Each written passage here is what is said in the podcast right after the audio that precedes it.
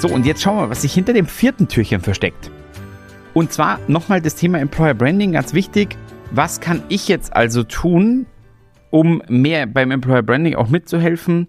Mein Tipp an der Stelle, schau mal aus der Perspektive von dir und tu mal so, als ob du dich bewerben würdest. Und jetzt geht es darum, einfach zu gucken, proaktiv vor allem, was spricht mich denn bei anderen Unternehmen, bei deren Employer Branding eigentlich an? Und wieder ein R.